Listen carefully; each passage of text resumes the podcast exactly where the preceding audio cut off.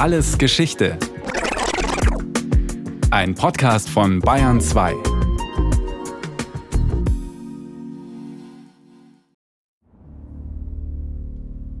Hochgeborener Fürst und lieber Vetter, nachdem wir unseren lieben Sohn Herzog Georg zu Fräulein Hedwig des Königs von Polen Tochter verheiratet und vereinbart haben, dass das Beilager auf Sonntag nach Allerheiligen allhier zu Landshut gehalten werden soll, so bitten wir, ihr wollet auf solcher Hochzeit in eigener Person erscheinen, damit wir uns mit euch und anderen Geladenen in Freude und Fröhlichkeit ergötzen. Im August des Jahres 1475 gingen Schreiben mit diesem Wortlaut an die Fürsten des Reiches. Der Landshuter Herzog Ludwig, genannt der Reiche, lud ein zu einem Fest, das nach seinen Vorstellungen zum prunkvollsten Ereignis werden sollte, von dem man in Bayern je gehört hatte, der Landshuter Hochzeit.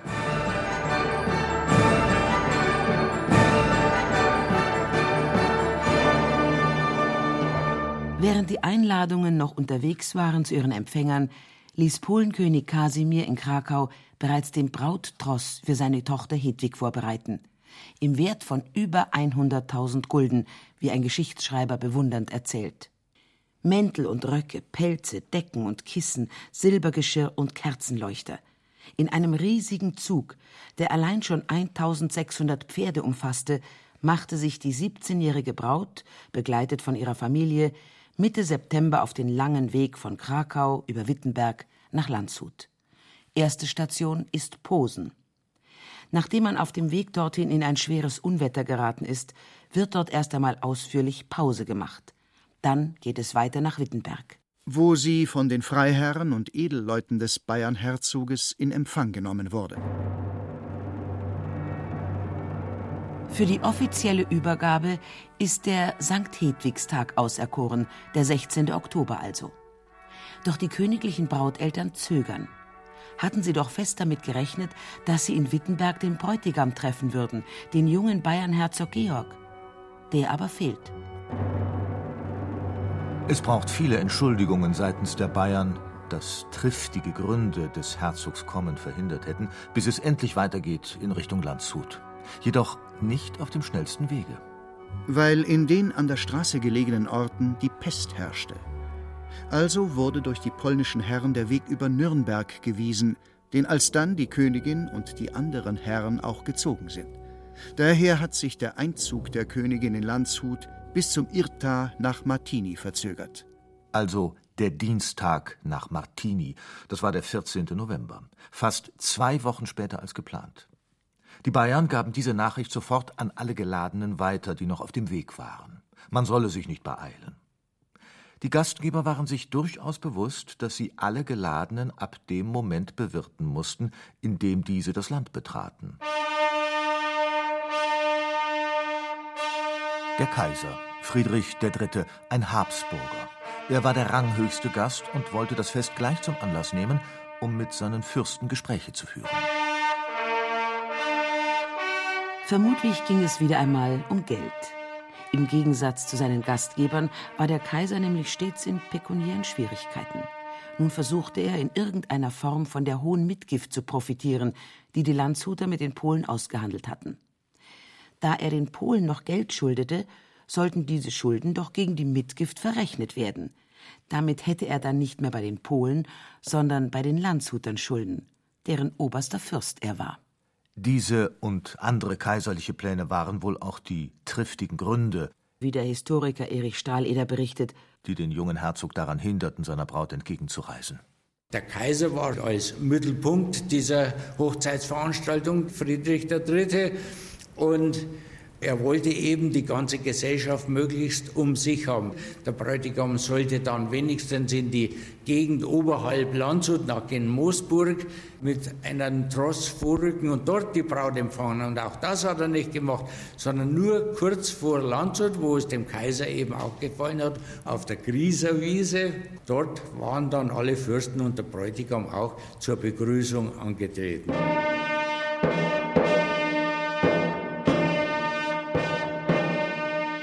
Dann ritten der Kaiser, Herzog Georg und die anderen Fürsten mit ihnen vor der Braut in die Stadt Landshut hinein, bis vor die Kirchentüre von St. Martin. Man ließ kein gemeines Volk zur selbigen Kirchentüre, die auf den Platz hinausführt. Allda warteten die Fürsten auf die Königin. Es entstand einiges Gedränge, da die übrigen Kirchentüren für die Zeit des Zusammengebens der Brautleute alle gesperrt waren. Die Königin, auf die man da wartet, sie ist keine andere als die Braut. Eigentlich nur Tochter eines Königs, wird sie immer mit diesem Ehrentitel bezeichnet, was zeigt, wie stolz man in Landshut auf die vornehme Herkunft der zukünftigen Herzogin ist. Und nun kommt sie in ihrem kostbaren goldenen Wagen, wie es heißt, samt Gefolge. Es waren aber ziemlich viel Trompeter, Paukenschläger und Pfeifer dort, die vor der Königin herritten und ständig bliesen und paukten. So ungefähr 110. Man trifft sich unter dem Kirchenportal, und dort gibt es, wie berichtet wird, nichts anderes denn Umarmen und Händeschütteln. Dann ist man in die Kirche eingezogen. Die Braut hat in den hinteren Kapellen der Kirche ihr Reisekleid ausgezogen bekommen von ihren Begleiterinnen und ein richtiges Brautkleid, ein buntes Brautkleid angezogen bekommen und einen großen weißen Schleier und über dem Schleier am Kopf, der ihre Augen verdeckte, wie es in den Quellen heißt, eine goldene Krone aufgesetzt. Und dann ist sie zum hohen Altar vorgeführt worden, wo der Bräutigam bereits wartete und die großen Fürsten, alle aus dem ganzen Reich, die damals ja eingeladen waren, die haben alle vorne am Hochaltar bereits gewartet. Und dann nach dem Te Deum Laudamus, großer Gott, wir loben dich, hat der Chor des Erzbischofs von Salzburg gesungen. Und nach diesem ist man wieder ausgezogen und dann heißt es in den Quellen, und die Braut weinte gar sehr.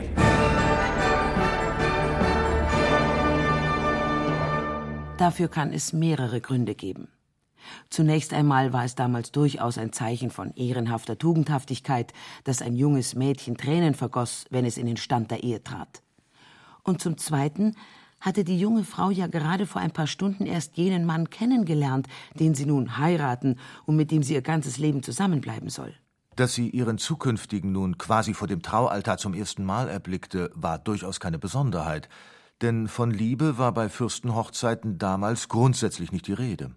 Vielmehr ging es darum, Dynastien miteinander zu verbinden, die einen möglichst hohen Stand oder wenigstens ein großes Vermögen aufzuweisen hatten und voneinander zu profitieren hofften. Doch abgesehen davon hatte zumindest Georg, wenn man den Quellen glauben darf, keinen schlechten Griff getan. Sie ist eine sehr hübsche Frau und dazu gerade und lieblich von Angesicht. Sie hat über die Maßen schöne Hände, sehr schmal mit langen kleinen Fingern. Die Arme sind gar schön und klein. Sie ist von wohlgeformter Gestalt. Und wenn sie nach deutscher Sitte gekleidet wird, so wird sie eine sehr wohlgestaltete und gar schickliche Fürstin sein. Klingt hier ein wenig Verachtung mit, wenn sie nach deutscher Sitte gekleidet wird? Die polnische Ausstattung galt also wohl eher als unmodern, zumal sie vermutlich ein wenig östlich angehaucht war, in einer Zeit, da der Westen alles verkörperte, was vornehm und edel war. Hier also könnten wir einen weiteren Grund haben für Hedwigs Tränen. Vielleicht aber litt sie auch einfach nur darunter, dass sie wenig verstand von dem, was geredet wurde. Denn obwohl ihre Mutter eine österreichische Kaisertochter war, sprach sie selbst nur Polnisch. Ein Dolmetscher musste ihr während der Zeremonie zur Seite stehen.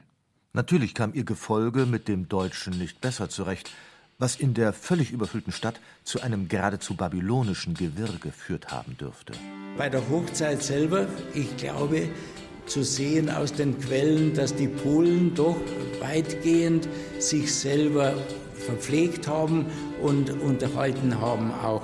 Und dass es Missverständnisse gegeben hat, da gibt es eine interessante Episode darum, wo der Herzog Christoph von Bayern München mit einem polnischen Fürsten turniert hat auf der Altstadt und der Herzog Christoph den Polen aus dem Sattel gehoben hat.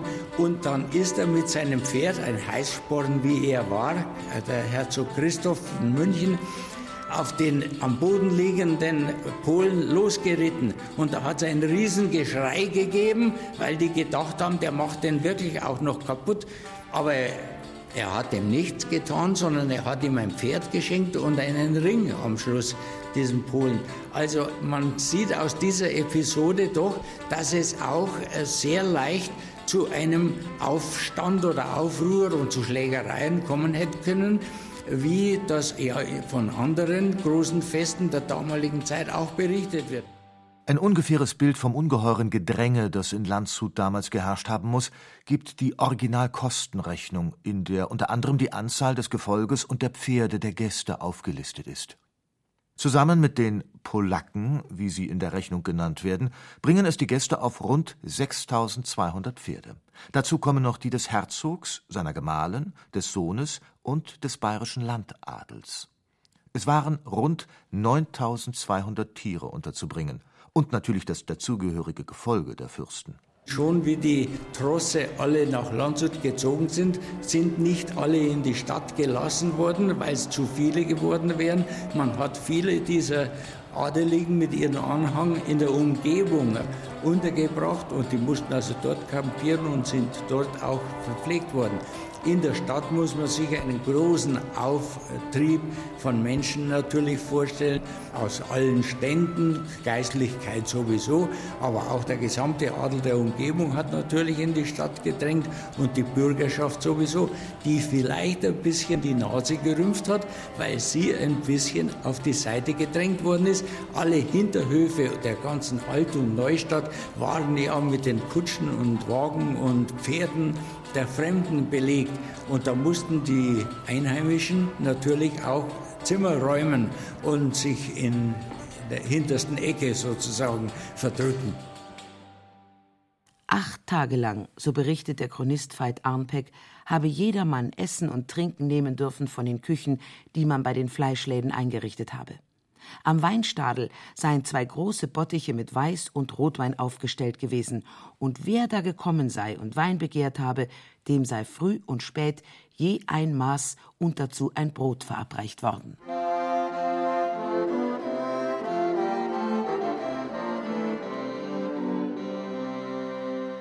Neben dem einfachen Wein für das Volk, der hektoliterweise ausgeschenkt wurde, verzeichnet die Endabrechnung auch noch den besseren Venescher, den Rumeiner und Muscatella. Die allerdings wurden nur dem Adel serviert.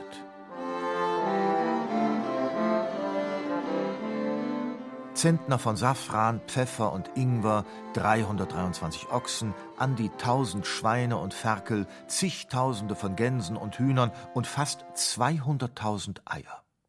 Die Lebensmittelliste ist beeindruckend und die Schlussrechnung auch. 60.766 Gulden, 73 Pfennige und einen Heller beträgt sie. Eine Gans, so viel zum Vergleich, kostete damals auf dem Markt neun Pfennige.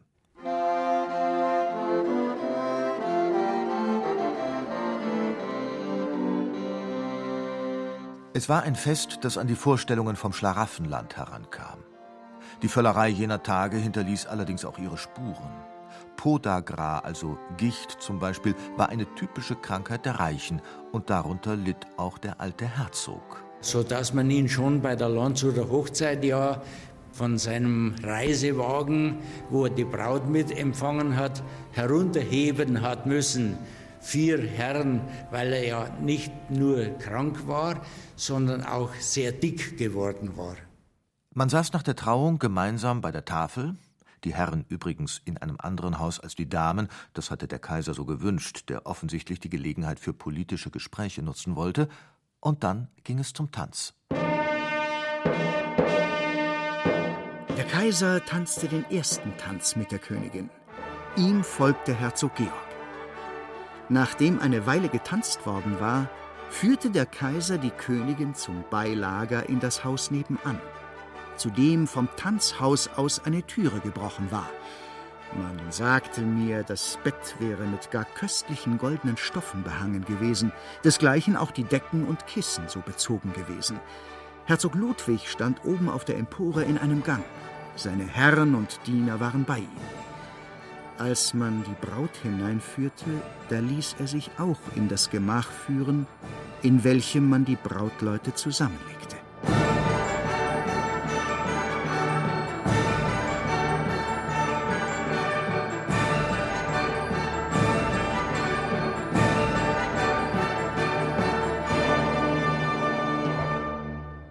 So heißt es in einer der großen Quellen zur Landshuter Hochzeit, dem Bericht des Markgrafenschreibers. So genannt, weil er im Gefolge des Markgrafen Albrecht von Brandenburg angereist war und nun den Festablauf getreulich protokollierte. Sogleich zuallererst am Montag, als ich ankam, ritt Herzog Georg auf die Bahn. Er und das Pferd waren in braunen Samt gehüllt. Er trug um den Hut einen gar kostbaren Kranz von teuren Heftlein, und vorne an dem Hut einen schönen Federbusch. Darin steckte auch ein kostbares Heftlein.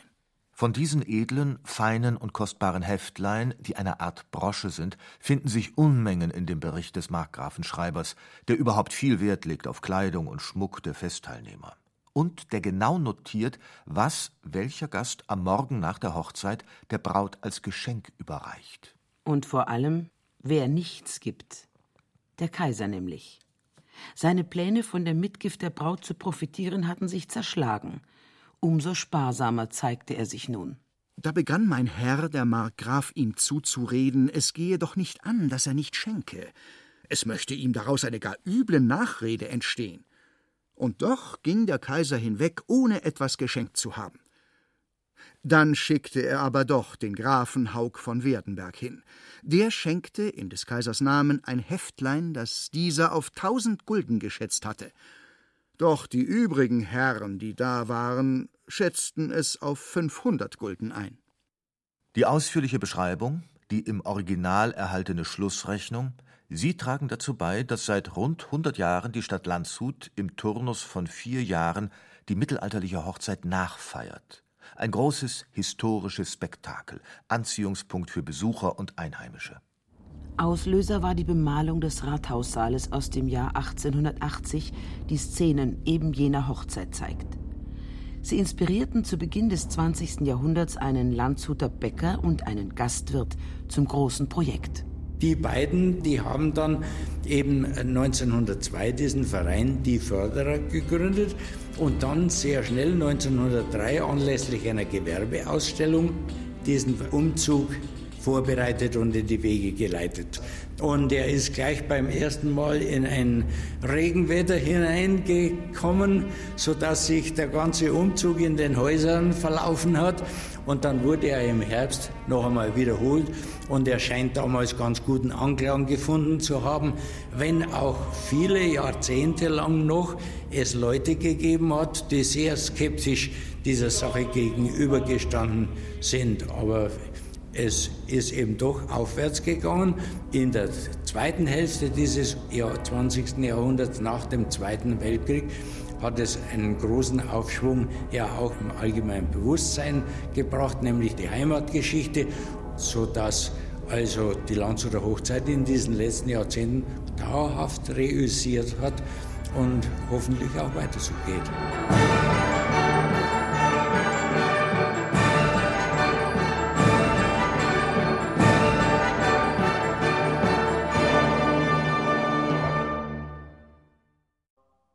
Das war Alles Geschichte, History von Radio Wissen aus der Staffel Mittelalter erleben. Diesmal mit der Folge Die Landshuter Hochzeit von Carola Zinner.